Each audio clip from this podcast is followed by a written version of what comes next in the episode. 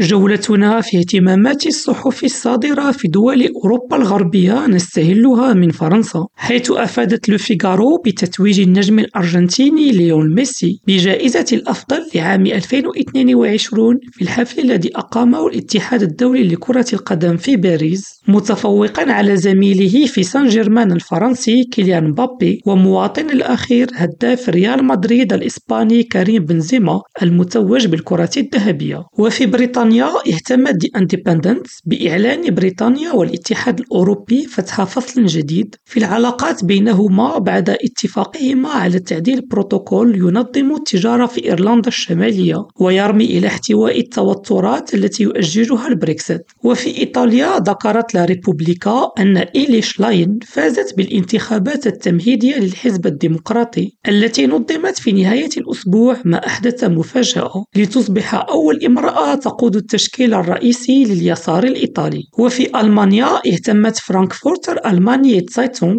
بإعلان مسؤول السياسة الخارجية في الاتحاد الأوروبي جوزيف بوريل أن تقدما على طريق تطبيع العلاقات بين بلغراد وبريشتينا تم إحرازه الاثنين خلال اجتماع في بروكسل بين الرئيس الصربي ورئيس وزراء كوسوفو. يونس قريفة ريم راديو إسطنبول.